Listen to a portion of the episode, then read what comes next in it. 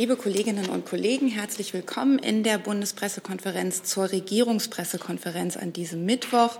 Viele kennen es bereits, einige schauen uns aber vielleicht auch zum ersten Mal zu. Da noch der Hinweis, die Bundespressekonferenz ist keine Einrichtung der Bundesregierung, sondern ein selbstständiger Verein.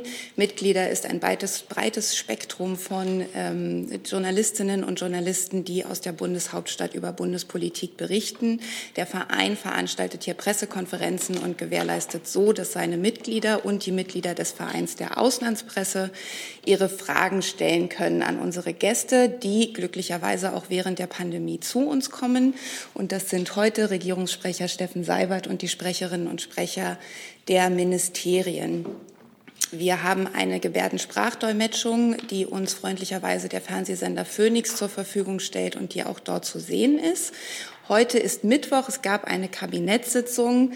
Dazu hören wir gleich mehr. Zunächst beginnt aber die Sprecherin des Auswärtigen Amts, die eine Reise ankündigt. Ja, guten Tag. Ich möchte Ihnen gerne ankündigen, dass Außenminister Maas morgen nach Paris zu einem Treffen mit seinen Kollegen aus Ägypten, Frankreich und Jordanien im sogenannten Münchner Format reisen wird.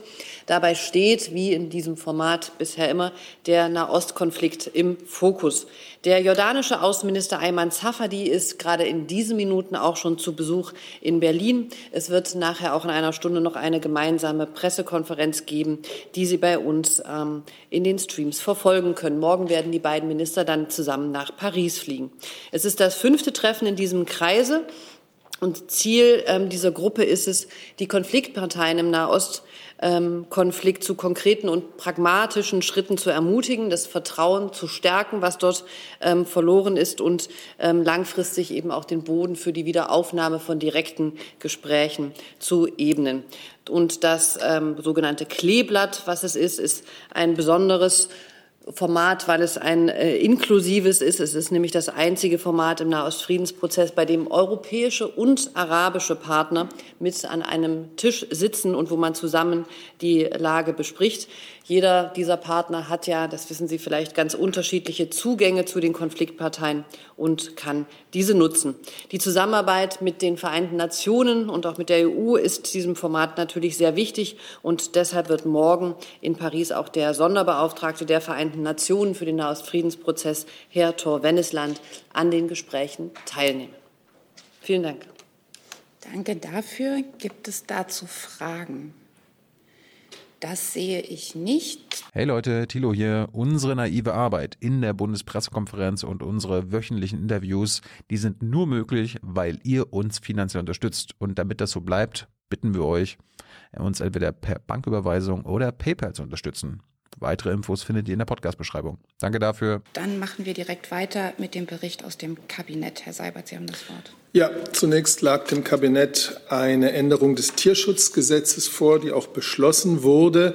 Diese Änderung ermöglicht es, dass Behörden routinemäßig Tierkadaver in Entsorgungsbetrieben kontrollieren. Und durch solche Kontrollen kann man Tierschutzverstöße in den Betrieben, wo Schweine oder Rinder gehalten wurden, besser erkennen, besser nachverfolgen. Das ist der Sinn dieser Gesetzesänderung.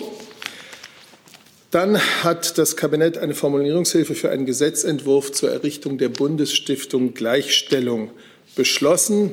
Der Koalitionsvertrag sieht ja die Gründung einer solchen Stiftung vor, ähm, einer Stiftung, die sich wissenschaftlich fundiert, vor allem eben Fragen der gerechten Teilhabe von Frauen in Gesellschaft, Politik, Wirtschaft, Wissenschaft, allen Bereichen unseres Lebens widmet. Ähm, es gibt ja trotz aller Fortschritte in den letzten Jahrzehnten weiterhin deutliche Unterschiede bei den Verwirklichungschancen von Frauen und Männern in vielen Lebensbereichen. Also es wird eine Einrichtung geschafft, ähm, deren Aufgabe es ist, Informationen bereitzustellen, die Praxis zu stärken, die Entwicklung neuer Ideen für die Gleichstellung zu unterstützen. Es soll darüber hinaus diese Stiftung ein Haus der Gleichstellung sein, also ein Haus, in dem äh, gleichstellungspolitische Initiativen arbeiten und sich auch vernetzen können. Noch in diesem Jahr soll diese Stiftung als bundesunmittelbare Stiftung öffentlichen Rechts gegründet werden. Das Kabinett hat dann über die europäische Studienreform, vielen von Ihnen unter dem Namen Bologna-Prozess bekannt, gesprochen. Es wurde ein Bericht der Bundesregierung über die Umsetzung der Ziele des Bologna-Prozesses zwischen 2000 und 2020 beschlossen. Dieser Bologna-Prozess ist ein erfolgreiches europäisches Projekt. Es haben sich 49 Staaten zusammengetan, um gemeinsam ihre Hochschulsysteme weiterzuentwickeln. Der Prozess hat die Vergleichbarkeit dieser Hochschulsysteme ähm, ermöglicht, unter anderem mit der Einführung von Bachelor und Master. Es konnten so deutliche Fortschritte nicht nur für die gegenseitige Anerkennung von Studienprogrammen, sondern auch für deren Qualität erzielt werden. Hier in Deutschland hat der Bologna-Prozess wie ein Katalysator für Reformen im deutschen Hochschulsystem gewirkt. In den vergangenen 20 Jahren wurde unser Hochschulsystem massiv ausgebaut. Wir haben heute mehr als 50 Prozent mehr Studierende als zum Zeitraum 2000. Wir haben einen starken Ausbau auch beim akademischen Personal. Auch für ausländische Studenten und Studentinnen sind die deutschen Hochschulen äußerst attraktiv. Das liegt an der Qualität der Ausbildung. Es liegt aber eben auch an dieser internationalen Vergleichbarkeit, an der Lesbarkeit, der Anerkennung der Studienabschlüsse Bachelor und Master. Die Bundesregierung hat zu diesem insgesamt Erfolg mit verschiedensten Maßnahmen beigetragen. Ich will nur kurz ähm, nennen die Exzellenzstrategie oder Programme wie Innovative Hochschule, die Förderung der Fachhochschulen, die Stärkung der Lehre durch den Qualitätspakt Lehre, die Nachwuchsförderung und der Hochschulpakt. So, das zu diesem wichtigen bildungspolitischen Thema.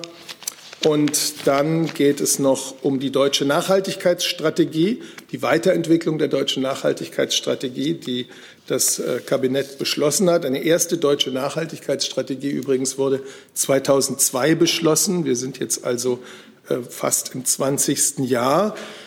In die Erarbeitung der neuen Strategie sind auch die Stellungnahmen der Öffentlichkeit aus einem Dialogprozess eingeflossen, der seit Oktober 2019 stattgefunden hat. Wir haben diese fast 400 Seiten umfassende Strategie und eine Kurzfassung für Sie im Internet veröffentlicht. Das Ganze dient der Umsetzung der Ziele der Agenda 2030 für nachhaltige Entwicklung, die die Vereinten Nationen 2015 beschlossen haben.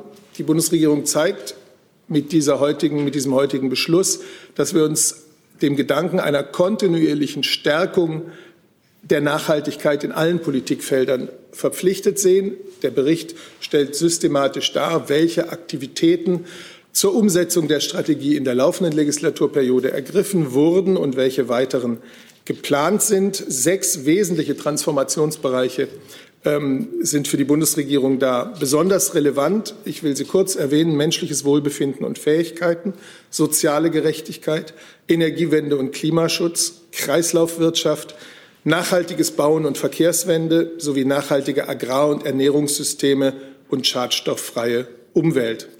So, das wäre es dazu. Und vielleicht, bevor ich dann zu den Corona-Themen im Kabinett kam, käme, die auch eine Rolle gespielt haben, natürlich in den Beratungen, wollten Sie das finde ich sehr sinnvoll. Da machen wir erst die Fragen zu diesen Themen, bevor wir zu Corona kommen, wo mir auch schon mehrere Aspekte vorab genannt wurden. Und Fragesteller, ein Hinweis noch vorab. Ich weise noch mal darauf hin, dass wir aus Infektionsschutzgründen die Bundespressekonferenzen auf eine Stunde begrenzen wollen. Daher möchte ich darum bitten, dass Sie sich auf eine Frage beschränken, was natürlich die Möglichkeit beinhaltet, zur Antwort noch mal nachzufragen. Ähm, und dann gehe ich die Kabinettsliste durch. Fragen zum Tierschutzgesetz. Herr Jung. Ja, für BML.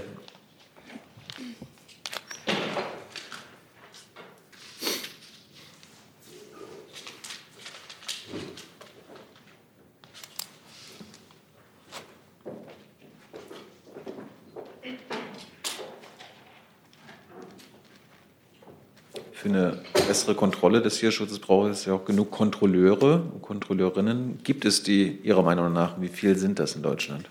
Also auf wie viele Kontrolleure oder wie viele Betriebe kommt auf einen Kontrolleur zu? Also für die Kontrollen vor Ort sind die Bundesländer zuständig. Ähm, das heißt, sie müssen ähm, die Betriebe zum einen kontrollieren und jetzt äh, zum anderen auch diesen neuen Aspekt, wie der Regierungssprecher es auch gerade dargestellt hat, sind es jetzt die sogenannten VTN-Betriebe, also die Verarbeitungsbetriebe tierischer Nebenprodukte, die zusätzlich jetzt kontrolliert werden. Es gibt also einen zusätzlichen Hebel, einen zusätzlichen Anhaltspunkt, um zu schauen, wo möglicherweise Verstöße gegen das Tierschutzgesetz ähm, ja, stattfinden. Die Ministerin hat es so ausgedrückt, es besteht äh, kein äh, Gesetzesdefizit, sondern ein Kontrolldefizit. Und wie gesagt, dazu sind die Länder zuständig. Wenn ich da konkrete Zahlen zu haben sollte, wenn wir die gesammelt haben sollten im Ministerium aus den Ländern, dann reiche ich das gerne nach. Nachfrage? Und warum wurde das erst jetzt beschlossen und nicht schon vor 10 oder 20 Jahren, also dass dort kontrolliert wird? Naja, also warum das vorher nicht beschlossen wurde, kann ich Ihnen nicht sagen. Ich kann Ihnen nur sagen, dass wir jetzt eben einen weiteren Hebel ähm, eingesetzt haben. Es gibt Studien, eine Studienlage dazu, dass ähm, genau an diesen ähm, Punkten, also an diesen Betrieben möglicherweise Rückschlüsse gezogen werden können. Also wenn dort Kadaver angeliefert werden, wo es Brüche gibt äh, oder, oder sonstiges. Und da hat man eben einen weiteren, wie gesagt, einen weiteren Ansatzpunkt, um zu schauen, ob in den Haltungsbetrieben, also dort, wo die Tiere herkommen, die Kadaver herkommen, ob dort Tierschutzverstöße ähm, stattgefunden haben haben. Also es ist einfach ein weiterer Ansatzpunkt und, und ja, dann geben wir den Kontrolleuren da mehr an die Hand, um noch mehr zu tun, zielgerichteter für den Tierschutz. Weitere Fragen dazu sehe ich nicht. Ein weiteres Thema, die Bundesstiftung Gleichstellung. Sehe ich keine Fragen. Bologna-Prozess war ein Stichwort. Und die Nachhaltigkeitsstrategie.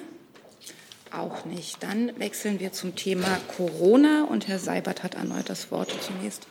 Ja, das Thema Corona hat in der Kabinettssitzung selbstverständlich auch eine breite Rolle gespielt. Zunächst gab es einen Lagebericht des Bundesgesundheitsministers, wie immer. Ich will nur äh, einige Worte dazu sagen. Ähm, wir alle wissen, durch eine große gemeinsame Kraftanstrengung ist es äh, uns in Deutschland gelungen, im Winter die Zahl der Neuinfektionen deutlich zu senken. Nun ist diese Senkung seit einiger Zeit äh, gebremst. Derzeit haben wir eine Stagnation, man könnte auch sagen, eine leicht steigende Tendenz bei den Infektionszahlen. Die Inzidenz liegt aktuell bei etwa 65, wobei es regional weiterhin große Unterschiede gibt. Ich will vielleicht auf drei positive Entwicklungen eingehen, weil das Entwicklungen sind, die das Ergebnis einer wirklich gemeinsamen nationalen Kraftanstrengung sind und, sich lohnt, es lohnt, sie gelegentlich hervorzuheben. Erstens die Infektionszahlen, die Inzidenz also liegt äh, in Deutschland weiterhin im unteren Drittel der europäischen Länder. Und das ist für ein Land, das weder eine Insel noch eine Randlage hat, sondern stattdessen mitten in diesem Kontinent liegt und in all seinen Vernetzungen, ähm, ist das eine gewisse Leistung.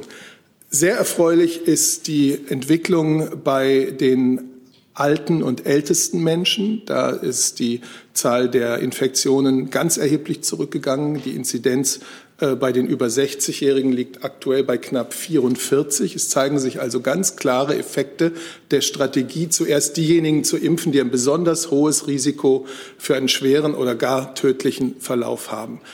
Erfreulich ist auch weiterhin, dass die Zahl derjenigen, die intensivmedizinische Behandlung ähm, benötigen, in der Tendenz weiter zurückgeht. Das sind derzeit knapp 2800 Menschen auf den Intensivstationen und auch die Zahl der täglich gemeldeten Todesfälle, wenn auch immer noch erschreckend hoch, ist doch deutlich geringer als im Winter. Das sollten wir uns, glaube ich, gelegentlich vor Augen führen als einen gemeinsamen Erfolg bei allem, was ähm, noch nicht zufriedenstellend ähm, oder eben auch manchmal zu langsam läuft. Das Kabinett hat sich heute auch ausführlich mit dem Thema Impfen ähm, beschäftigt. Der Gesundheitsminister Jens Spahn hat von der neuen Impfverordnung berichtet, die er heute unterzeichnet und die vor allem in drei Punkten wichtige Veränderungen vorsieht. Erstens bei der Verlängerung der Intervalle zwischen erster und zweiter Impfung. Zweitens bei der Freigabe von AstraZeneca für Menschen auch jenseits der 65 Jahre und drittens die Ermöglichung von sogenannten Riegel- oder Ringimpfungen, um zum Beispiel in äh, besonders betroffenen äh, Grenzregionen mit extrem hoher Inzidenz vorgehen zu können. Da kann bei all diese Punkte das Gesundheitsministerium bei Interesse sicherlich noch genauer Auskunft geben. Es ging dann um den Stand der Lieferungen im ersten Quartal, in dem wir ja immer noch sind, und über die, um die Erwartungen für das bevorstehende zweite. Zusammengefasst kann man sagen, in diesem ersten Quartal werden wir die erwarteten und die vereinbarten Lieferungen bekommen, sogar etwas mehr. Für das zweite Quartal werden die Liefermengen dann beständig aufwachsen. Und da ist es wichtig, dass man realistisch in den Erwartungen ist. Eine Zahl von zehn Millionen Dosen pro Woche, die gelegentlich in der Diskussion ist, die erreichen wir sicher nicht im April eher im Juni. Im April sollen die wöchentlich zur Verfügung stehenden Dosen von drei auf fast fünf Millionen aufwachsen. Bei BioNTech haben wir präzisere Zahlen. Bei Moderna und AstraZeneca haben wir keine wochengenauen Vorgaben. Da sind das jetzt Zahlen aus der Modellierung. Klar ist aber, im April nimmt die Impfkampagne weiter deutlich an Fahrt auf. Sie erreicht immer weitere Bevölkerungsgruppen. Und trotzdem werden wir noch nicht in einer Situation sein, wo sowohl für die Impfzentren wie auch die für die, wie auch für die Arztpraxen unbegrenzte Mengen zur Verfügung stehen. Das ist wichtig, wenn jetzt die Frage zu entscheiden ist, wann genau die Arztpraxen breit ins Impfgeschehen einbezogen werden sollen. Die niedergelassenen Ärzte, das ist absolut klar, können da einen ganz wichtigen Beitrag leisten, denn sie haben die Erfahrung, sie haben die Kenntnis ihrer Patienten. Aber je nachdem, wann der Übergang erfolgt, kann er am Anfang mit kleinen Mengen für die Arztpraxen äh, verbunden sein. Das muss allen klar sein. Und jetzt ist die Frage, bei welcher Menge Impfstoff soll ein Deckel für die Impfzentren liegen und wie viel geht dann in die Praxen? Das ist eine ganz praktische Frage, die es zu lösen und zu beraten gibt. Die Gesundheitsministerkonferenz äh, wird zu dieser Frage eine Empfehlung an die Ministerpräsidentenkonferenz erarbeiten und auf der Grundlage werden die Bundeskanzlerin mit den Ministerpräsidenten und Ministerpräsidentinnen das dann ganz zeitnah beraten. Auch dazu kann vielleicht das BMG gleich noch mehr sagen. Ja, das wäre es eigentlich erst einmal. Danke dafür. Mir wurden Fragen zu mehreren Aspekten zu Corona schon signalisiert. Eins davon ist das Impfen, womit ich jetzt anfangen würde. Die meisten Fragen zum Thema Wirtschaftshilfen, was ich anschließen würde. Eine Bitte noch vorab. Es haben auch Kollegen Fragen zum Thema Stichwort Maskenaffäre. Das würde ich gerne getrennt, dass es nicht zu ungeordnet wird, danach behandeln. Die erste Frage hat Herr Blank. Herr Seibert, ähm, laut EU-Kommission äh, hat BioNTech Pfizer angekündigt, äh, kurzfristig vier Millionen in den nächsten zwei Wochen zusätzliche Impfdosen an die EU zu liefern. Für Deutschland wären das etwa 740.000. Wird die Bundesregierung die Option ziehen? Das müssen Sie ja. Und wie ist insgesamt der aktuelle Stand bei genutzten und nicht genutzten Dosen? Also wächst mit den 740 dann nochmal der Impfstau oder fließt das ab? Also zum Verbrauch der vorhandenen Dosen wird sich die Kollegin sicher gleich äußern, was die im Grunde ja erfreuliche Nachricht, äh, die die Kommissionspräsidentin Frau von der Leyen angekündigt hat, dass es zusätzliche BioNTech-Lieferungen geben wird, betrifft, ist das ein Punkt, der dann auch zwischen der Kanzlerin und dem Ministerpräsidenten äh, sehr zeitnah zu beraten ist, wie wir damit in Deutschland umgehen. Aber die Frage war ja, ob ähm, erstmal die Bundesregierung diese Option zieht, also dass es überhaupt diese 740.000 mal gesichert sind. Die nächsten Beratungen der Kanzlerin mit dem Ministerpräsidenten ist ja erst am 22. Ja, äh, deswegen sage ich ja auch sehr zeitnah. Es gibt ja auch die Möglichkeit äh, von Beratungen vor dem 22. zu konkreten Punkten. Haben Sie denn da schon einen Termin für? Nein, nein, aber zeitnah. Und vorher gibt es keine, wir ziehen die Option. Nein, ich habe jetzt über die nächste anstehende Beratung zu den Themen, die ich genannt habe, nämlich die Frage, wann ist genau der Übergang in die Arztpraxen zu organisieren und was ist dabei praktisch äh, zu beraten. Das, da wird es einen, wie ich es gesagt habe, eine, eine Empfehlung der Gesundheitsministerkonferenz an die MPK geben. Und mit der wird sich die Kanzlerin und die werden sich die Ministerpräsidenten dann sehr zeitnah, also vor dem 22. auseinandersetzen. Und bei der Gelegenheit ist dann eben auch äh, zu beraten, wie mit diesen angekündigten zusätzlichen BioNTech-Lieferungen umgegangen wird. Aber vielleicht kann das Gesundheitsministerium da schon mehr sagen. Nee, dazu kann ich noch nicht mehr sagen. Sie hatten aber noch gefragt nach den Impfdosen, richtig? Ähm, da würde ich gerne auf unser Dashboard verweisen. Da haben wir immer äh, die aktuelle Zahl der ausgelieferten Impfdosen, so wie sie an die Bundesländer ausgeliefert äh, worden sind, und auch die Zahl der verimpften Dosen äh, tagesaktuell. Das wird sogar zum Teil mehrfach am Tag äh, aktualisiert, aufgeführt. Das können Sie da ganz transparent nachvollziehen. Auch aufgeschlüsselt nach Hersteller. Eine Frage von Frank Jordans AP, die uns online erreicht. Er fragt Herrn Seibert, ähm, Sie hätten die von Herrn Scholz genannte Zahl von 10 Millionen Impfungen pro Woche um zwei Monate auf Juni zurückgeschoben. Wie viele erwarten Sie denn im April und Mai? Also ich habe sie nicht zurückgeschoben. Es war nie äh, für April mit 10 Millionen pro Woche zu rechnen. Und äh, darauf habe ich lediglich hingewiesen. Für April, Mai, für April habe ich jetzt ja Zahlen genannt. Weitere Fragen zum Thema Impfen? Herr Rinke. Ich wollte noch mal beim Gesundheitsministerium nachfragen. Wenn ich Herrn Seibert richtig verstehe, wird es heute nur eine Empfehlung geben. Das heißt, die Gesundheitsminister werden heute keine Klarheit darüber schaffen, wann die Hausärzte tatsächlich in das Impfen einbezogen werden. Habe ich das richtig verstanden? Also, es ist das Anliegen des Bundesgesundheitsministers, dass Bund und Länder in dieser Frage gemeinsam agieren. Deshalb hat er auch im Kabinett dafür geworben, dass die Gesundheitsminister des Bundes und der Länder heute einen Vorschlag für die Ministerpräsidenten erarbeiten, über den diese dann zeitnah entscheiden. Unser Ziel ist es weiterhin, dass Anfang April mit dem Impfen in den Arztpraxen begonnen wird. Dabei suchen wir eine bundeseinheitliche Lösung, um die bekannte Infrastruktur über den Großhandel und die Apotheken zu nutzen. Die Impfzentren sollen parallel weiterlaufen. Vereinbarte Termine bleiben erhalten. Und über die Details berät heute Nachmittag die Gesundheitsministerkonferenz. Darf ich kurz nachfragen? Also ursprünglich war ja mal gedacht, dass die Gesundheitsminister sich einigen können. Woran liegt denn oder wo liegt das Problem, dass das jetzt nicht möglich ist? Wollen die Länder später mit den Hausärzten beginnen oder früher? Ich habe Ihnen dazu jetzt gesagt, was ich dazu sagen kann. Herr Lenz. Lothar Lenz, ARD Radio. Ich würde gerne noch mal nachfragen nach der von Herrn Sabat angesprochenen äh, Veränderung der, der Impfverordnung, was die äh, Aufhebung der Prioritätenliste für die besonders belasteten Grenzregionen angeht gilt dort ähm, nach dem Ermessen der dann zuständigen Länder oder Gesundheitsämter gar keine Priorisierung mehr, können also dann sozusagen ein- und auspendelnde Menschen geimpft werden, ohne Blick auf eine Zugehörigkeit zu einer Prioritätengruppe? Oder wie, wie funktioniert das? Soll das in der Praxis funktionieren? Danke. Also grundsätzlich sind die Priorisierungen schon weiter wichtig und sollen auch eingehalten werden. Der Minister hat sich dazu heute Morgen im Morgenmagazin äh, geäußert und hat gesagt, Menschenleben retten ist keine Bürokratie. Es gibt aber eben die Möglichkeit in einer Grenzregion, wie zum Beispiel an der Grenze zu Tschechien, sogenannte Schutzriegel einzuziehen. So hat er das äh, heute Morgen genannt. Äh, damit sich das Virus eben nicht weiter ins Landesinnere ausbreiten kann, kann in solchen Landkreisen dann äh, breiter, die breitere Bevölkerung geimpft werden.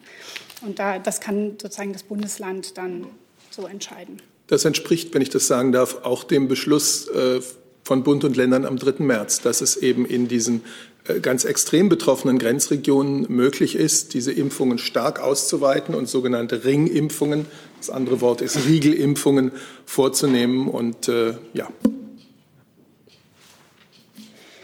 Ich denke, damit ist die Frage von Michael Gabel, NDR, MBR, beantwortet. Wenn nicht, möge er sich bitte noch mal melden. Zum Impfen war Herr Blank auch zum Impfen noch mal? Ja, auch wenn es nervt, ich bin gerade aufgestanden, vielleicht sitze ich auch auf der Leitung, aber Herr Seibert, ich habe es immer noch nicht verstanden, ob die Bundesregierung nicht prophylaktisch vor dem Gespräch mit dem Ministerpräsidenten die Option zieht, 740.000 äh, Impfdosen noch in den nächsten zwei Wochen bekommen zu können. Oder ob es tatsächlich erst bei dem Gespräch mit dem Ministerpräsidenten entschieden wird dass man diese Option. Nein, bei dem Ministergespräch, bei dem Gespräch der Bundeskanzlerin mit dem Ministerpräsidenten wird entschieden, wie mit dieser neuen zur Verfügung stehenden Menge von Impfdosen im Sinne der Verteilung umgegangen wird. Das heißt, Sie ziehen die Option. Also ne, Sie sagen nicht, wir wollen die nicht haben. Ich denke nicht, dass wir in einer Situation sind, wo wir äh, zusätzliche Impfdosen äh, ablehnen würden. Okay. Herr Rinke. Ja, nochmal ans Gesundheitsministerium äh, zu den Grenzregionen. Ähm, mir ist nicht ganz klar, was das jetzt bedeutet. Also mit Sachsen äh, ist die Vereinbarung getroffen worden, dass die es machen können. Können die Länder das jetzt ohne Rücksprache mit Herrn Spahn oder Ihnen ähm, einfach für ihre Grenzregionen beschließen? Und ähm, ist das äh, Gesundheitsministerium dafür, dass diese Länder, betroffenen Länder, extra Impfdosen bekommen? Oder müssen sie diese Verlagerung von Impfdosen an die Grenze aus anderen Teilen des Landes dann abziehen? Also zu dem Verfahren mache ich mich gerne noch mal konkret schlau und schaue, ob ich Ihnen da was nachliefern äh, kann.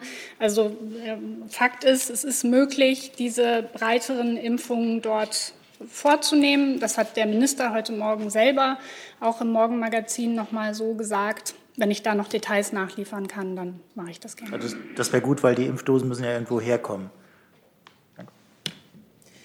Ich habe jetzt die Rückmeldung von dem Kollegen Michael Gabel, Neue Berliner Redaktionsgemeinschaft, der seine Frage nicht beantwortet sei. Er fragt nämlich unabhängig von den Grenzregionen, fragt er, dürfen die Bundesländer die Impfreihenfolge ändern, ohne dass die Impfverordnung bereits formal geändert wurde? Inwiefern ändern? Also die Priorisierungen sind weiter einzuhalten. Das hat der Minister heute Morgen noch mal betont. Und gleichzeitig hat es immer eine gewisse Flexibilisierung oder Flexibilität gegeben, damit im Einzelfall zum Beispiel Impfstoff äh, nicht verworfen werden muss. Und so wird das ja auch praktiziert. Trotzdem bleibt äh, der grundlegende Maßstab äh, das, was es an Priorisierung gibt. Ja. Dann danke dafür. Gibt es weitere Fragen zum Thema Impfen? Herr Jung. Jetzt zum Thema Impfpass, den digitalen Impfpass, der vom, von unter anderem IBM entwickelt werden soll. Da gibt es ja viel Kritik von Experten, die sich fragen, warum man sich da an IBM wendet. Ähm, können Sie mal sagen, warum Sie sich für IBM entschieden haben? Also, was ich Ihnen sagen kann, ist, dass äh, das BMG beabsichtigt, IBM, Ubirch, Goff Digital und Bechtle, also insgesamt vier Unternehmen, mit der Entwicklung einer Impfpass-App zu beauftragen. Die Stillhaltefrist bis zum Vertragsabschluss beträgt noch zehn Tage. Das beantwortet jetzt aber nicht meine Frage, warum IBM damit einbezogen wird. Und ähm, es soll ja irgendwie auch anonymisiert werden, die, diese Daten, diese Impfdaten auf dieser App. Wie soll das funktionieren und was hat das überhaupt mit Blockchain zu tun? Das kann ich Ihnen nicht beantworten aus dem Stegreif. Können Sie es nachreichen? Ich schaue gern, was ich tun kann. Das ist doch Ihr Projekt, dann müssen Sie es nachreichen können. Ich schaue gerne, was ich Ihnen dazu nachreichen kann. Dann würde ich jetzt gern das Thema Impfen verlassen. Herr Blank, auch noch mal impfen? Ich weise nur darauf hin, dass es viele Kollegen auch mit anderen Fragen gibt, die wir fairerweise auch noch dran nehmen wollen. Doch. Okay. Dann würde ich nämlich gerne zum Thema Wirtschaftshilfen wechseln und starte einfach mit zwei Fragen, die uns online erreicht haben. Eine von Markus Overmann vom Bayerischen Rundfunk. Er fragt, wie groß ist der Schaden, der durch Betrug beim Abrufen von Wirtschaftshilfen entstanden ist? Und Christiane Hübscher vom ZDF fragt, es ist jeweils das Wirtschaftsministerium gefragt, wie genau wurde der Betrug organisiert und über welche Schadenshöhe sprechen wir konkret? Also ähnliche Frage. Ja, vielen Dank für die Frage. Das gibt mir jetzt auch noch mal die Gelegenheit, hier das äh, Thema einzuordnen. Ich möchte vielleicht noch mal ähm, vorab äh, schicken, dass, äh, was der aktuelle Stand ist. Also es besteht in einigen Fällen, das kann ich bestätigen, der Verdacht, dass unrechtmäßig staatliche Hilfsgelder in den Corona-Hilfsprogrammen erschlichen wurden.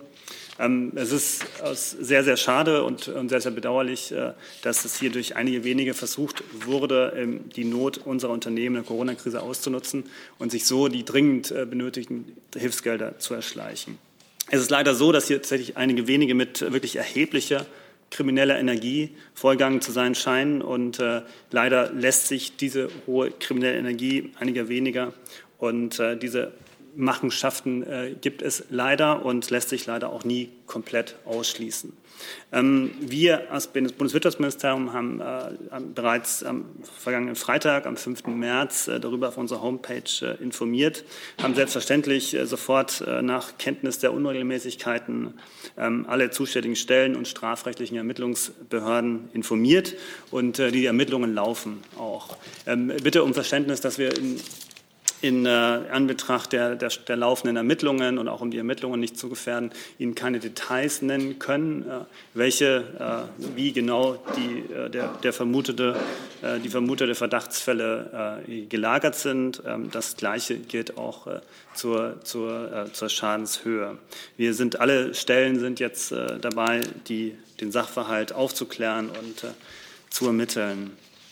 Ähm, vielleicht kann ich noch mal kurz auch darauf eingehen, was für Konsequenzen das jetzt aktuell hat. Da ist in der Berichterstattung teilweise ähm, gesagt worden, dass im Großteil der Auszahlungen äh, gestoppt ist. Das ist also nicht der Fall. Ich möchte vielleicht noch mal kurz sagen, wo wir uns gerade befinden.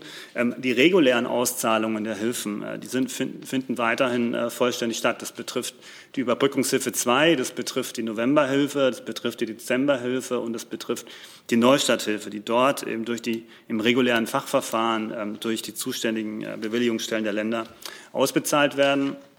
Ähm, betroffen sind derzeit die Abschlagszahlungen, ähm, die für die Überbrückungshilfe 3, äh, November- und Dezemberhilfe, ähm, die eben aufgrund äh, rechtlich notwendiger Sicherheitsmaßnahmen jetzt vorläufig äh, äh einer Prüfung untergezogen wurden und kurzfristig äh, angehalten werden. Die Abschlagszahlungen sollen aber in Kürze wieder äh, zur Verfügung stehen. Vielleicht auch der Hinweis, dass gerade bei den äh, November- und Dezemberhilfen bereits, glaube ich, über 96 Prozent auch schon der Abschlagszahlungen ausbezahlt sind. Ähm, vielleicht erstmal so viel und wie gesagt zu den konkreten Fragen bitte ich um Verständnis, dass wir da im, Hin im Hinblick auf die laufenden Ermittlungen dort keine Einzelheiten nennen können. Dann habe ich hier im Saal auf der Liste Herrn Lenz. Herr Wagner, ähm, könnten Sie uns vielleicht mal in einigen Sätzen schildern, wann im Verlaufe des Prüfprozesses die Abschläge ausgezahlt werden? Also in welcher Phase? Wird erst mal gezahlt und dann geprüft oder geht das parallel? Ähm, also wir haben ein Verfahren, ich gehe vielleicht noch mal, gleich noch mal ein, wie die Sicherheitsvorkehrungen auch bei den Corona-Hilfen sind. Ähm, wir haben dort ein Verfahren, das äh, zuerst vorab äh, Abschlagszahlungen sieht, das sind Teilzahlungen äh, und dann das, das Fachverfahren. Ähm, wichtig ist, und deswegen komme ich vielleicht noch mal erstmal auch auf die Sicherheitsmaßnahmen, die wir ja auch ständig weiterentwickelt haben, um auch die Hürden gegen den Missbrauch zu erhöhen. Diese bundesweite digitale Antragsplattform, über die äh, sowohl die Abschläge als auch dann die, die, die Hilfen, die, die, die ganzen Hilfen beantragt werden, äh, ist seit Juli 2020 in Betrieb und hat bereits über eine Million Anträge erfasst. Ähm, wir halten dazu auch seit dem Frühjahr 2020 kontinuierlich und ganz engen Kontakt äh, zum, Bund, zum Bundeskriminalamt und den Landeskriminalämtern, um eben Betrugsfälle äh, leichter ermitteln zu können und äh, auch präventiv aufdecken zu können. Ähm, Hinweisen auf Wird selbstverständlich immer sofort nachgegangen. Ähm, zur Missbrauchsvorbeugung haben wir eben in Abstimmung auch ähm, mit den zuständigen Ministerien, mit dem BMF und äh, nach einer erfolgten äh, Gefährdungsanalyse verschiedene Hürden eingezogen. Ich glaube, das Allerwichtigste ist, dass es immer dann, wenn es um hohe Summen geht und äh, dann, es heißt nicht um so Solo-Selbstständige geht, wir einen sogenannten prüfenden Dritten einschalten. Das sind Steuerberater, Wirtschafts- Prüfer oder Rechtsanwälte. Die können sich auch nicht einfach registrieren, sondern auch dort ist nochmal eine weitere Sicherheitsschleife eingezogen, dass diese prüfenden Dritten sich äh, registrieren müssen und gleichzeitig mit dem jeweiligen Berufsregister authentifizieren müssen. Das wird nochmal abgeglichen mit, äh, mit Steuerberatern und, äh, und den Anwaltskammern. Ähm, dort derzeit sind äh, 46.000 äh, dort auf unserer Plattform registriert. Diese nach der Registrierung erhalten die postalisch nochmal eine PIN, um auch sicherzustellen, dass diese Adresse auch tatsächlich stimmt, die angegeben wird, und eine weitere Sicherheitsschleife. Und erst nach Freistellung der Registrierung kann eben der Steuerberater überhaupt oder Wirtschaftsprüfer dann überhaupt diese Anträge für das Unternehmen einreichen. Ähm, nach der Antragstellung gibt es dann eben ein zweistufiges Verfahren. Das ist zunächst das beschleunigte Verfahren bei der Anschlag, bei der Abschlagsprüfung. Das sind die äh, vorab Teilzahlungen mit, äh, mit vorgegebenen Prüfkriterien ähm, und dann folgt sozusagen das eigentliche Prüfverfahren, das sogenannte Fachverfahren, das dann eben durch die, durch die zuständigen Länder geprüft wird. Ähm, nach, der, nach, dem Antragseingang und äh, für die Auszahlung der Abschlagszahlung werden eben verschiedene identitätsprüfende Schritte durch einen automatisierten Datenabgleich vorgenommen. Es gibt eine, äh, so wird eine Elster-Zertifizierung oder bei der Direktanstellung verlangt äh, sowie die Steuer-ID bei den Finanzämtern und die IBAN-Daten, über die die Identitätsfeststellung durch Datenabgleich mit dem Finanzamt wiederum automatisch mit Eingang der Antragstellung erfolgt. Der Algorithmus betrachtet und betrachtet aber auch digitalisiert die vorgegebenen Prüfkriterien und äh, erstellt sozusagen einen Fraud-Index, äh, welche Auffälligkeiten, wenn Auffälligkeiten auftauchen, zum Beispiel die gleiche Antragssumme in einer Vielzahl von Fällen oder die gleiche Identität in einer Vielzahl von Fällen oder ähnlichen äh, Vorkommnisse sind. Ähm, bei höheren Abschlagszahlungen äh, wird zudem nochmal eine zusätzliche Plausibilitätsprüfung durchgeführt. Ähm, Genau, im regulären Antragsverfahren, vielleicht auch noch ergänzend durch die Bundesländer, vielleicht zusätzlich auch noch eine umfassende Prüfung der Antragsdaten vor der Auszahlung und die Festsetzung der Gesamtsumme der Wirtschaftshilfen. Darüber hinaus gibt es, äh, gibt es erfolgt in allen auch über die prüfenden Dritten eingereichten Anträgen auch noch eine Schlussabrechnung, mit der die Antragsdaten mit der tatsächlichen äh, Entwicklung nochmals abgeglichen werden. Das heißt, wir haben eine Vielzahl äh, von Sicherheitsstufen eingebaut, um sicherzustellen, äh, dass äh, ähm, um möglichst äh, alle alles Erschleichen von, äh, von, von Geldern auszuschließen. Ähm, ähm, leider ist es durch erhebliche äh, kriminelle Energie nie komplett auszuschließen, dass äh, auch solche Sicherheitsvorkehrungen umgangen werden. Und äh, genau das äh, ermitteln wir derzeit. Ich nehme noch mal Fragen von zwei Kollegen, die stellen beide die gleiche Frage. Ich bin nicht sicher, ob die zum Teil beantwortet wurde, aber dann Dienst der Klarstellung. Ähm, Theo Gers vom Deutschlandfunk und Gernot Heller vom Büro ähm, Herrholz fragen beide, wann wird der Stopp der Abschlagszahlungen wieder aufgehoben? Oder wann werden die Zahlungen wieder aufgenommen, ist die andere Frage. Genau, also gestoppt sind derzeit ja die Abschlagszahlungen, nicht die, nicht die regulären Auszahlungen. Und äh, ich kann Ihnen da jetzt kein Datum nennen. Ziel ist, dass in den nächsten Tagen äh, wir die Schla Abschlagszahlungen wieder aufnehmen können. Dann hat die nächste Frage Herr Reitschuster. Herr Wagner, für mich klingt das ein bisschen nach einem Widerspruch, weil Sie sagen, äh, wenige sind das, die diese kriminelle Energie hatten, aber es wurden gleich alle Abschlagszahlungen gestoppt. Vielleicht könnten Sie das aufklären und äh, warum ist jetzt noch nicht alles von den November- und Dezemberhilfen bezahlt im März? Danke. Ähm, ja, also nochmal vielleicht zu den Abschlagszahlungen. Ähm, die wurden eben gestoppt, weil es eine vorläufige Sicherheitsmaßnahme, die rechtlich notwendig ist, um eben zu überprüfen, ähm, welche Fälle dort äh, gegebenenfalls äh, missbräuchlich, äh, welche Anträge da missbräuchlich gestellt werden. Ähm, da, wie gesagt, das wollen wir in Kürze wieder starten, aber natürlich müssen Sie das dann in dem Fall komplett stoppen und weil Sie ja nicht wissen, welcher Antrag jetzt äh, ähm, sozusagen ähm, missbräuchlich ist oder nicht. Deshalb äh, mussten wir, und das war auch rechtlich notwendig so, jetzt vorübergehend die, die, die Abschlagszahlen komplett äh, stoppen. Wie gesagt, diesen Zeitraum wollen wir so kurz wie möglich halten, arbeiten alle mit Hochdruck daran, dass wir in Kürze die Auszahlungen wieder starten können. Und nochmal, die regulären Auszahlungen sind davon nicht betroffen. Ähm, zu den November- und Dezemberhilfen, also wie gesagt, 96 Prozent, glaube ich, sind das, die wir mittlerweile ausbezahlt haben an Abschlagszahlungen. Ähm, das wo genau die restlichen Prozent liegen, das kann ich nicht ganz sagen. Ähm, die Abschlagszahlungen werden in der Regel in, in relativ kurzer Zeit äh, ausgezahlt, also wenige Tage sind das meiner Kenntnis nach. Und das kann natürlich sein, dass einige Fälle dort ein bisschen komplizierter gelagert sind und vielleicht Daten fehlen, die nachgereicht werden müssen etc. Ähm, aber das Verfahren an sich äh, ist äh, so, ich glaube auch diese 96, 97 Prozent, das ist auch ein Wert, den wir schon relativ lang haben. Wir haben relativ, in relativ kurzer Zeit nach Beginn der, der Abschlagszahlungen dort, ich glaube die 90 Prozent Prozent erreicht. Und äh, jetzt haben wir noch einen kleinen Rest, der vermutlich darauf zurückzuführen ist, dass das die, die Fälle dort etwas komplizierter gelagert sind und eben nicht ähm, einfach äh, äh, durchführbar sind. Auch hier gilt, äh, dass wir natürlich äh, auch in, bei den Abschlagszahlungen äh, dort äh, eine genaue Prüfung vornehmen nach äh, verschiedenen Kriterien und äh, die offensichtlich hier noch Prüfungsbedarf ist. Herr Rinke hat die nächste Frage. Das hat sich erledigt. Das war die Frage nach der Zeit. Dann ist Herr Pokraka dran. Ja, vielen Dank. Ich würde zu dem Thema gerne neben dem Wirtschaftsministerium auch das Finanzministerium fragen, was parallel geht. Oder ich weiß nicht, ob Sie sich abwechseln möchten. Mit Ihnen wechseln, wenn das okay ist.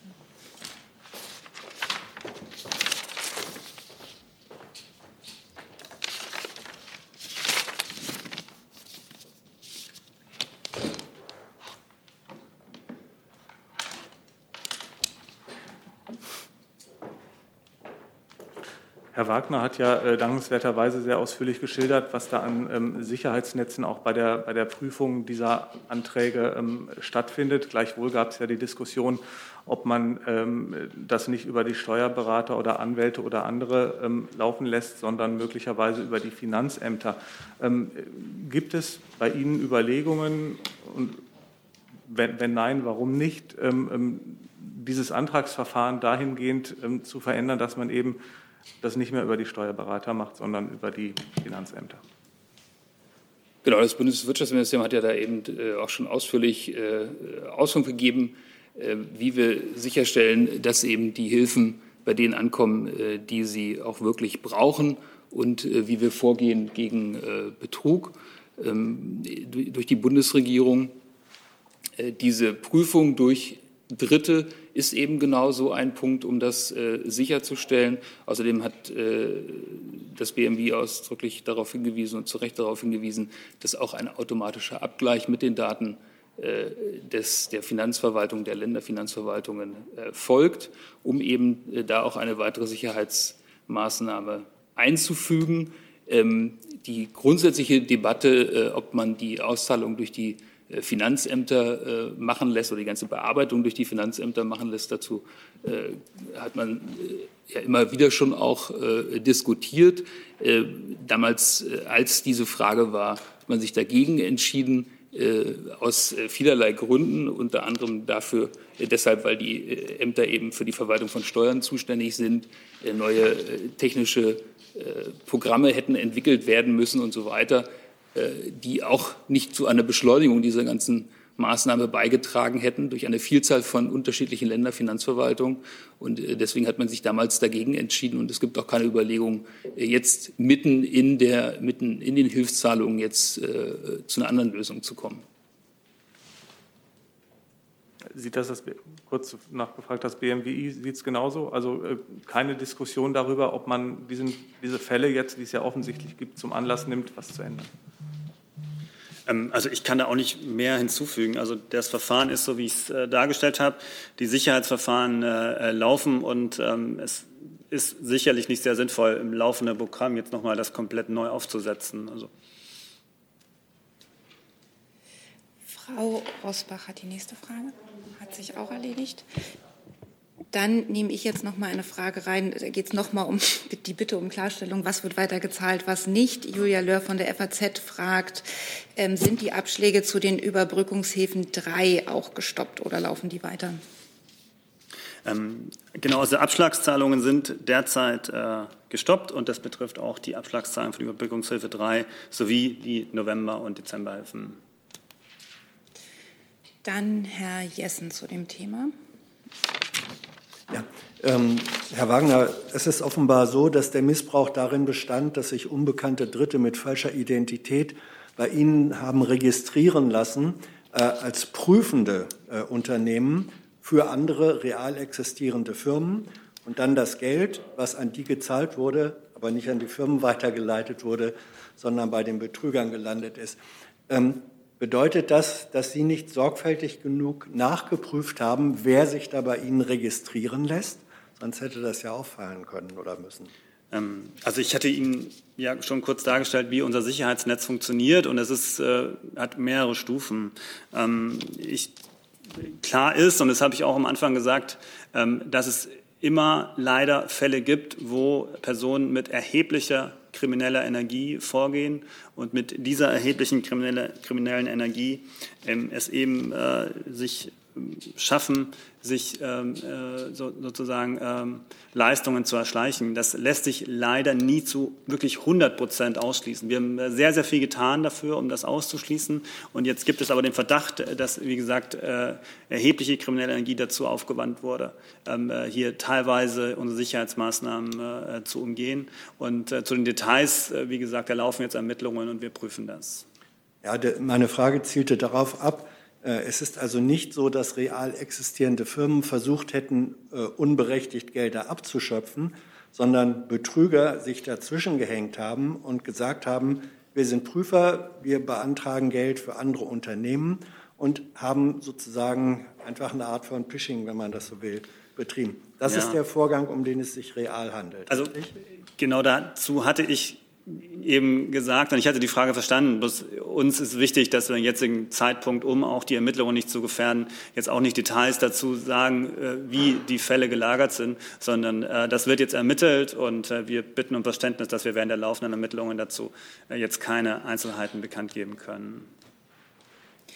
Weitere Fragen zu dem Aspekt habe ich nicht. Dann habe ich auf der Liste Corona aber noch Herrn Blank mit einem neuen Aspekt. Anderes Thema, Herr Rinke ich hätte eine Frage ans Innenministerium, bitte.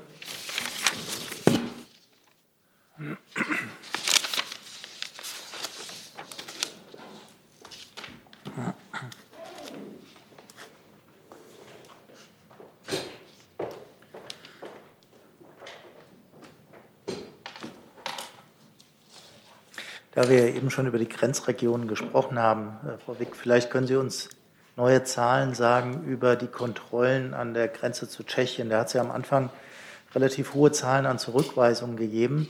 Können Sie uns sagen, wie äh, sich das in den letzten Tagen entwickelt hat? Gibt es das überhaupt noch, dass äh, Leute zurückgewiesen werden, wenn sie aus Tschechien äh, hier einreisen wollen? Das müsste ich gegebenenfalls nachreichen. Ich habe da jetzt gerade keinen aktuellen Stand. Das wäre gut, ja, danke. Dann auf der Liste ist noch Herr Jessen. Ja, äh, es geht da um die Inzidenzzahlen der Notbremse. In der vergangenen Woche war beim Gipfel beschlossen worden, 100er Inzidenz als Notbremse zu nehmen. Wenn die erreicht ist an mehreren hintereinander folgenden Tagen, sollten die Lockerungen alle wieder zurückgenommen werden. Jetzt hat Brandenburg eigenmächtig diesen Wert verdoppelt und will das erst bei einer 200er äh, Inzidenzgrenze machen. Wurde das im Kabinett diskutiert? Ähm, und wie sieht der Bund es äh, an, dass ein einzelnes Bundesland sozusagen die gemeinsame Linie äh, verlässt? Herr Seibert. Nein, im Bundeskabinett war das kein Thema. Ich will vielleicht noch mal einordnen den Beschluss vom letzten Mittwoch. Der war ja von dem Gedanken getragen, dass es schrittweise Öffnungen geben soll, aber dass diese Schritte uns eben nicht zurück in der Pandemie oder zurück in einen noch schlimmeren Verlauf der Pandemie führen sollen. Und deswegen war allen Beteiligten bewusst, ähm, dass wir mit den Beschlüssen durchaus an die Grenze dessen gehen, was unter dem Gesichtspunkt Gesundheitsschutz ähm, verantwortbar ist. Der letzte Mittwoch gefasste Beschluss trägt eben genau dieser schwierigen Balance Rechnung, also Öffnungsschritte, die vom aktuellen Infektionsgeschehen in einem Bundesland oder einer Region abhängen, gleichzeitig eine Notbremse, nämlich die Inzidenz von 100, um ein unkontrolliertes Hochschnellen der Infektionszahlen zu verhindern. Die Umsetzung, das ist immer so, obliegt bekanntermaßen den Ländern. Ja, ähm, wenn es kein Kabinettsthema war, wie ist denn aber die Meinung der Kanzlerin dazu? Ich glaube, sie hat mit Herrn Woidke nachdem Brandenburg gesagt hat, äh, uns interessieren jetzt nicht die 100, wir setzen 200 hoch. Sie haben, glaube ich, miteinander telefoniert. Ähm, wie reagiert die Kanzlerin auf dieses einseitige Aussetzen der gemeinsamen Linie? Über die Kommunikation der Kanzlerin mit dem brandenburgischen Ministerpräsidenten, die vertraulich ist, kann ich hier keine Auskunft geben. Ich habe für die Bundesregierung und auch für die Bundeskanzlerin noch einmal erklärt, warum äh, aus unserer Sicht diese Notbremse richtig und notwendig ist. Die Umsetzung obliegt den Ländern. Auf der Liste zu Fragen zu Corona habe ich jetzt noch Herrn Reitschuster, Herrn Jung, eine Frage von Herrn Gers online und Herrn Rinke, wenn ich das gerade dann dazu. Ähm, damit würde ich dann das Thema Corona gern verlassen, weil ich noch wirklich andere Themen, die wahrscheinlich auch länger dauern, auf der Liste habe und wir uns der Stunde nähern. Zunächst hat aber auch das BMI eine Nachlieferung. Dann nehmen wir zunächst die. Äh, ja, genau. Einmal zu den äh, Zahlen, nach denen Sie gefragt hat, das, hatten. Das ist der Stand vom äh, ähm, 4. März ähm, an der Grenze äh, zu Tschechien in, und Bayern ähm, wurden 171.489 Personen kontrolliert. Dabei gab es äh, 16.804 Verstöße gegen die digitale Einreiseanmeldung, 8.227 Verstöße gegen die Testpflicht und 16.250 Abweisungen. Ähm, an der Grenze zwischen Tschechien und Sachsen gab es 58.323 kontrollierte Personen, davon 11.344 Verstöße gegen die digitale Einreiseanmeldung, ähm, 5.158 Verstöße gegen die Testpflicht und 12.795 Abweisungen. Und an der Grenze zu Tirol wurden 122.806 Personen kontrolliert. Ähm, 11.627 Verstöße gegen die digitale Einreiseanmeldung festgestellt, 3.656 Verstöße gegen die Testpflicht und äh, es gab 7.397 Abweisungen. Nachfragen dazu? Herr Rinke? Ja, ähm, also danke erstmal. Aber das sind Zahlen vom 4.3. Also von daher wäre die Bitte, ob Sie vielleicht auch nochmal aktuellere nachliefern, denn es ging mir ja auch so ein bisschen um den Trend, ob diese Zurückweisungen, die ja möglicherweise in der Anfangszeit stattgefunden haben, jetzt überhaupt noch stattfinden. Also wenn man das auch noch klären könnte, das wäre gut.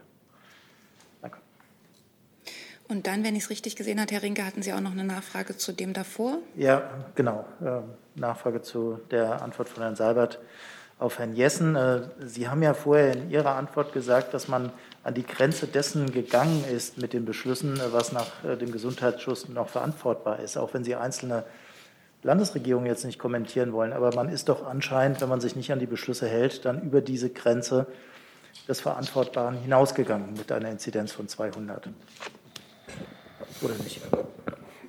Wie genau die Zahl 200 in die brandenburgischen äh, Pläne einzuordnen ist, das müssten Sie wirklich in Potsdam bei der dortigen Regierung erfragen. Ich kann jetzt für die Bundesregierung nur noch einmal darlegen, und das habe ich getan, warum wir ähm, diese, diese Dualität von Absicherung auf der einen Seite und Öffnung auf der anderen Seite äh, die in den Beschlüssen sich wie ein roter Faden äh, zieht, ähm, warum wir die für richtig halten und verantwortbar.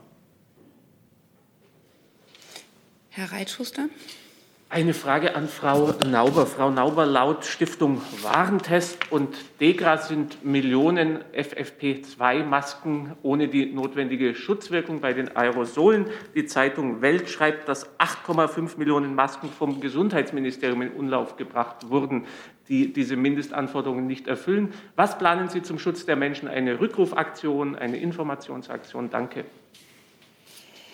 Also ich kann Ihnen grundsätzlich sagen, dass die äh, Masken, die von uns im Laufe der Pandemie ausgeliefert wurden, zum Beispiel an Pflegeheime, alle einem mehrstufigen Prüfverfahren unterzogen wurden. Ähm, zu einzelnen Auslieferungen, sehen Sie es mir nach, kann ich jetzt hier keine Stellung nehmen. Da müsste ich jetzt erst mal schauen, um welche Masken geht es da, wo kamen die her. Ähm, das, das kann ich von hier aus nicht kommentieren. Also ist im Moment das noch nicht geprüft worden, was die Welt äh, sagte, aber Sie werden das prüfen, um den möglichen Gesundheitsschaden auszuschließen. Also Medienberichte kommentieren wir ja hier grundsätzlich nicht. Ähm, ich kann aber trotzdem gerne schauen, ob ich Ihnen dazu was nachliefern kann. Ganz grundsätzlich ist es so, dass alle Masken, die wir ausgeliefert haben und ausliefern, äh, ne, wir haben ja zum Beispiel die Pflegeheime mit äh, Paketen versorgt, dass die einem Prüfverfahren unterzogen werden. Danke. Herr Jung? Ich habe eine äh, Frage ans BMAS.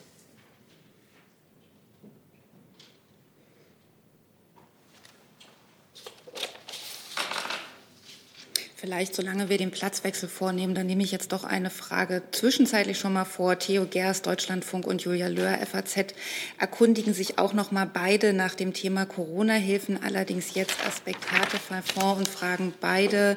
Es gab Meldungen, dass es dazu eine Einigung gäbe. Trifft das zu? Und wenn ja, wie sehen die Details aus? Ähm, ja, ich kann ja mal anfangen. Gegebenenfalls kann das BMF ja noch ergänzen. Also die Ministerpräsidentenkonferenz hat ja den Vorschlag zur Einführung eines Härtefallfonds äh, in ihrem Beschluss vom 3. März aufgenommen und äh, der Härtefallfonds soll eben in Einzelfällen greifen, äh, die aus unterschiedlichen Gründen nicht von den aktuellen Hilfsprogrammen erfasst sind. Ähm, vielleicht nochmal der Wortlaut des MPK-Beschlusses, der ja lautet, mit dem hälftig finanzierten Härtefallfonds machen Bund und Länder ein zusätzliches Angebot, um in Fällen zu helfen, in denen die Hilfsprogramme bislang nicht greifen konnten. Die Details werden bis zur Konferenz ähm, der, der, der, der Chefs der Bundeskanzleramt und so weiter äh, geklärt. Ähm, und das ist jetzt auch der Stand. Wir sind äh, im Austausch äh, mit den Ländern. Es gab einen Austausch mit den Ländern. Äh, wir tauschen uns weiter aus mit den Ländern, um noch die Details zu klären und äh, werden dann äh, die Details dann, sobald wir alles verständigt haben, dann darüber informieren. Aber meiner Kenntnis nach ist das aktuell noch in die letzten Details in der Klärung und es gibt noch keine finale, ähm, keinen finale äh, äh, weißen Rauch. Dann danke dafür. Das Finanzministerium signalisiert, dass es dazu nichts zu ergänzen gibt. Dann, Herr Jung, Ihre Frage. Ich habe auf der Top 1 Liste entdeckt, dass, äh, was beschlossen wurde, nämlich die erste Verordnung zur Änderung der SARS-CoV-2 Arbeitsschutzverordnung. Könnten Sie sagen, worum es da geht? Mhm. Die Corona-Arbeitsschutzverordnung ähm, trägt ja dazu bei, durch äh, Hygienemaßnahmen, äh, dass äh, Arbeitsplätze eben nicht zum Infektionsort werden. Ähm, deswegen wurde mit Blick auf die aktuelle Pandemielage, die ja mehr oder weniger unverändert ist, eben beschlossen, dass die derzeit geltende Corona-Arbeitsschutzverordnung nochmal verlängert wird bis 30. April. Die bisherigen Regelungen bleiben dabei in Kraft. Das ist äh, der eine wichtige Punkt, dass Arbeitgeber verpflichtend Homeoffice ähm, ihren Beschäftigten anbieten müssen, sofern keine betrieblichen Gründe zwingend dagegen sprechen. Ähm, und die Verordnung hat ja auch dazu beigetragen, dass mehr Homeoffice äh, genutzt wird.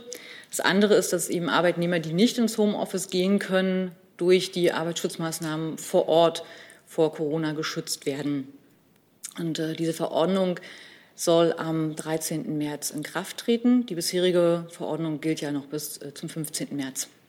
Und äh, wie lange wird das jetzt verlängert? Und äh, in Sachen Homeoffice-Pflicht, da erreichen uns und die Kollegen ja immer wieder Berichte, dass wenn der Arbeitgeber sagt, nee, äh, du musst jetzt hier im Büro bleiben, es gibt äh, gute Gründe, ähm, kein Homeoffice anzubieten und der Arbeitnehmer oder die Arbeitnehmerin äh, das anders sieht, dann äh, können die sich ja gar nicht wehren, weil das Gewerbeamt dann einfach nur abnickt, weil es muss nur ein Grund vorliegen, der Grund wird aber nicht bewertet. Wollen Sie daran was ändern? Hm. Also äh, die Kontrollen werden ja von den Ländern äh, durchgeführt. Die bisherigen Ergebnisse, die mir dazu vorliegen oder von denen ich Kenntnis habe, ähm, sind so, dass nur wenige Betriebe ähm, dieser, dieser Verordnung nicht äh, folgen. Ähm, Beschäftigte, die entsprechend sag ich mal, sich dazu äußern möchten, können sich an die Kontrollbehörden wenden und die Kontrollbehörden äh, müssen dem dann natürlich auch nachgehen. Genau, was war die erste, der erste Punkt? Ach so, also jetzt wird es ja erstmal verlängert äh, bis zum 30. April und ähm, inwiefern dann weitere Verlängerungen nötig sind, das lässt sich zum jetzigen Zeitpunkt von mir natürlich nur also nicht beantworten. Damit habe ich keine Fragen mehr zum Thema Corona, wenn ich das richtig sehe. Ich habe jetzt noch drei Themen auf der Liste. Das sind zum einen Maskengeschäfte, Wirecard und KSK. Herr Blank, da sind Sie auch drunter gefasst. Das war noch ein neues Thema. Gut, dann kommt Herr Blank noch auf die Liste, aber jetzt ist erst mal Frau Rosbach dran. Ja, vielen Dank. Ich habe eine Frage an das BMI und das ähm, BMJV da? Ich fange einfach schon mal an. Nee, lassen, warten Sie mal bitte den Wechsel ab. Das ist, glaube ich, netter.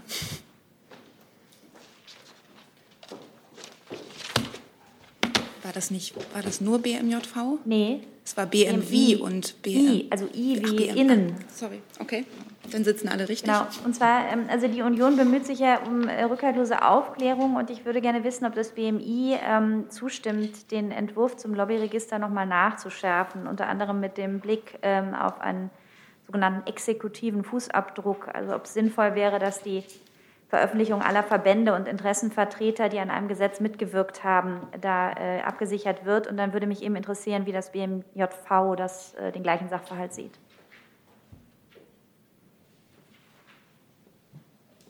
Wer mag beginnen? Achso, ich glaube. Also meines, äh, meines äh, Kenntnisstandes äh, hat es eine äh, politische Einigung äh, diesbezüglich äh, gegeben. Das ändert ja nichts daran, dass es vielleicht unter Anbetracht des sich veränderten Gesamtumstandes eine Meinungsänderung in Ihrem Hause geben könnte, was eine mögliche Verschärfung angeht.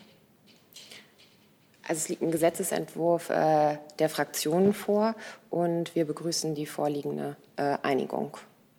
Ansonsten. Könnte sich das BMJV eine Verschärfung noch vorstellen? Ähm, ich kann dazu eigentlich nur sagen, dass wir ja schon äh, von vornherein gesagt haben, dass uns das ein wichtiges Thema ist, das Lobbyregister. Ähm, kann aber auch nur sagen, dass es da jetzt eine Einigung dazu gibt, die im Moment vorliegt. Dann eine Frage dazu, die Kollegin in der Mitte. Genau, ähm, ich stelle mich kurz vor, Nicole Konert, neue ähm, Fernsehkorrespondentin im ARD Hauptstadtstudio seit fünf Wochen, deswegen kennt mich hier noch keiner. Herzlich willkommen. genau, ich habe auch gerade zur, äh, zu der Maskenaffäre zwei Fragen. Einmal an Herrn Seibert. Es gilt ja für die Angehörigen der Bundesregierung eben strengere Transparenzregeln als für Abgeordnete, wie denn jetzt die Position der Bundesregierung ist, ob man nicht auch für Bundestagsabgeordnete diese Regeln verschärfen sollte. Eine Empfehlung, ob es da eine gibt. Also das ist auf jeden Fall natürlich eine Sache des Parlaments und äh, darüber wird ja in den Fraktionen auch intensiv diskutiert und da ist, glaube ich, nicht angebracht, dass ich als Regierungssprecher äh, in diese ureigene parlamentarische Frage jetzt mich einmische. Zum, äh, zum Lobbyregister ist ja schon das Wesentliche gesagt worden. Ähm, dann habe ich auch dazu noch eine Frage ans BMG. Also tatsächlich wurde ja ähm, von Herrn Spahn angekündigt, dass ähm, ähm, diese Maskendeals offengelegt werden. Es ja, gab ja auch Gespräche mit der Bundestagsverwaltung, äh, die auch wieder auf die Persönlichkeitsrechte verwies. Welch, wie ist denn da der aktuelle Stand? Welcher weitere Verfahrensweg da eingeleitet werden kann? Äh, welche Vorschläge es gibt? Und könnte das Ministerium nicht tatsächlich auch im Schutz der Persönlichkeitsrechte tatsächlich aussieben und zeigen, ähm, diese Deals sind mit Geld äh, verbunden und diese Deals oder diese Empfehlung von einem Abgeordneten war einfach nur eine Empfehlung. Ähm, ja, also Sie haben das schon ganz richtig dargestellt. Der Bundestag hat einen Verfahrensvorschlag gemacht. Demnach äh, müssen alle Bundestagsabgeordneten der Veröffentlichung zustimmen. Und insofern äh, gehen wir jetzt auf die Fraktionen zu und klären das weitere Vorstell äh, Vorgehen. Weitere Fragen dazu? Sehe ich nicht. Dann hätte ich als ein nächstes Stichwort auf der Liste Wirecard. Dazu bräuchten wir noch mal das Finanzministerium vorn. Tut mir leid für den ständigen Wechsel.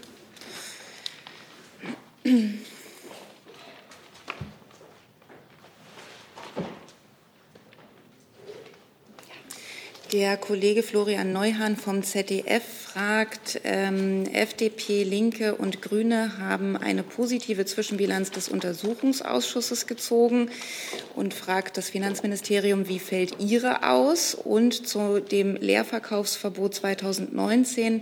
Offenbar war Staatssekretär Kukis ja vorab informiert. Was bedeutet das für die Mitverantwortung des BMF? Ja, vielen Dank. Also äh Einige Ausschussmitglieder haben eine Zwischenbilanz äh, gezogen äh, zum Untersuchungsausschuss. Äh, die Bundesregierung hat ja immer wieder betont, wie wichtig es ist, in dem Fall Wirecard umfassend aufzuklären und da auch die, die notwendigen Konsequenzen zu ziehen. Das gilt insbesondere für die Aufgaben der Aufsichtsräte, der Wirtschaftsprüfung, der Bilanzkontrolle, der Finanzaufsicht, der Geldwäscheaufsicht und der Strafverfolgungsbehörden. Der Untersuchungsausschuss leistet auch aus unserer Sicht eine wichtige Arbeit und einen wichtigen Beitrag. Das hat die Bundesregierung immer wieder betont, äh, dass wir da auch äh, mitwirken und dass wir uns da aktiv äh, beteiligen. Die Bundesregierung informiert das Parlament und die Öffentlichkeit ausführlich. Wir haben ja auch hier in der Regierungspressekonferenz immer wieder über dieses Thema gesprochen. Notwendig ist, wie gesagt, dass die notwendigen Konsequenzen gezogen werden.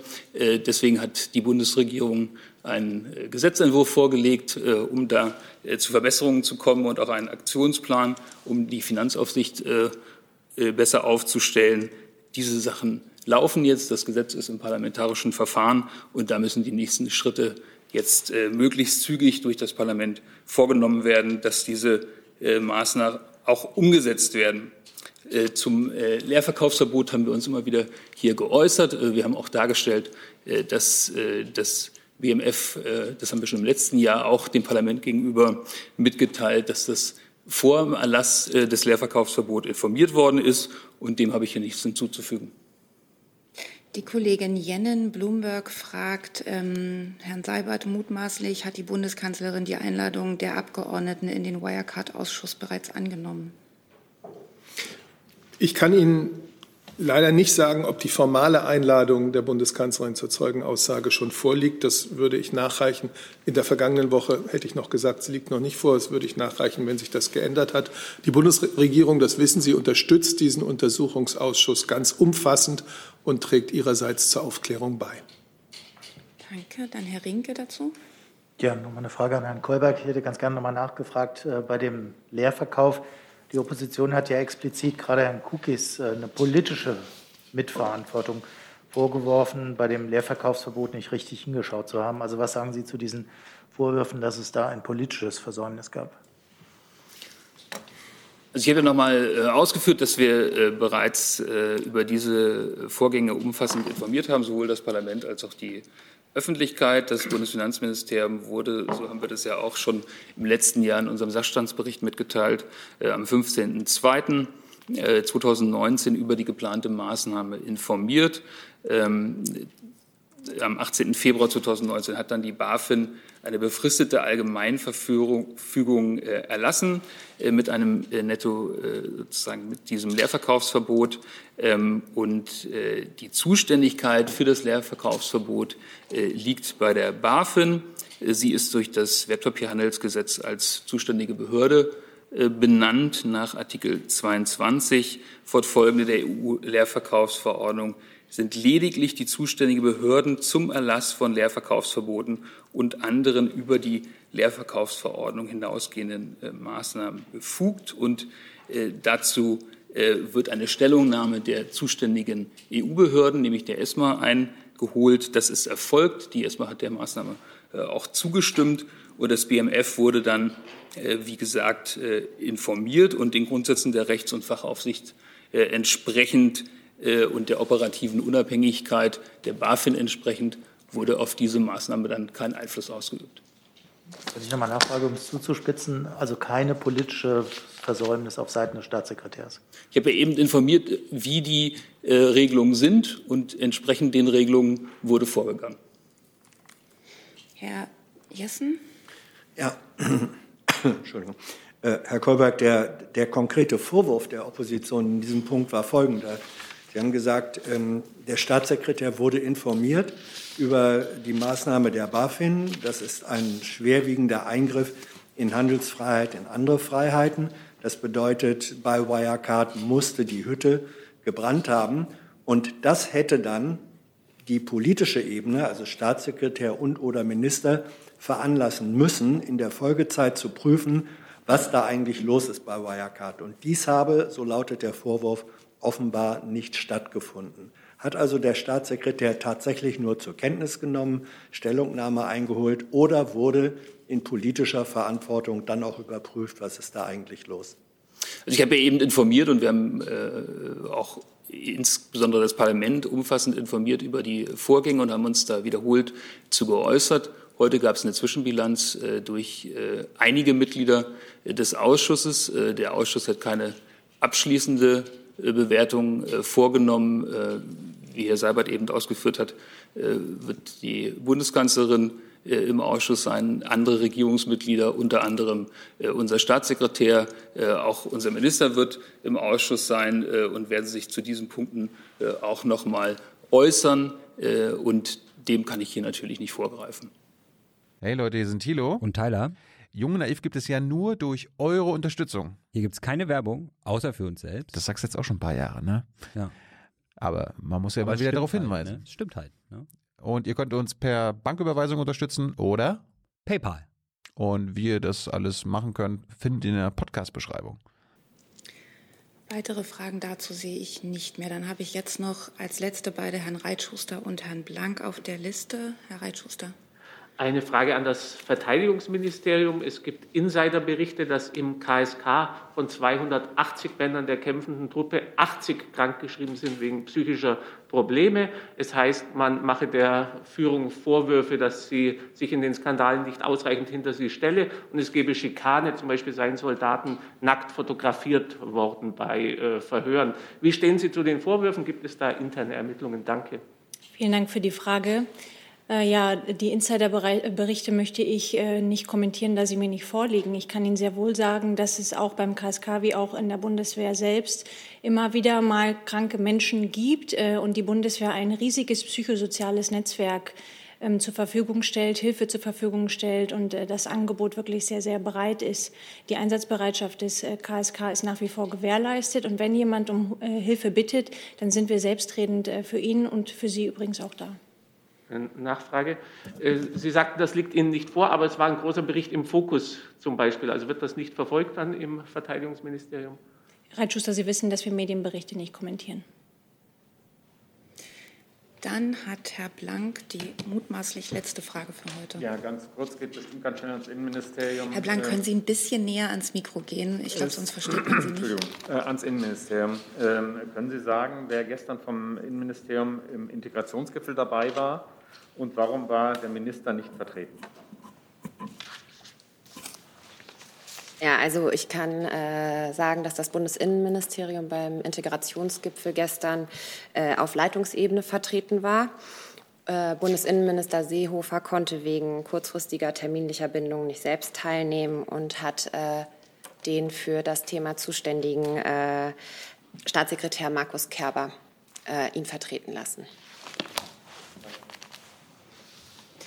Damit sind wir für heute am Ende. Es tut mir leid, sollten hier im Saal Fragen offen geblieben sein. Online sind auch welche offen geblieben. Es tut mir leid, gerne am Freitag wieder Sie stellen ähm, und einen schönen Resttag.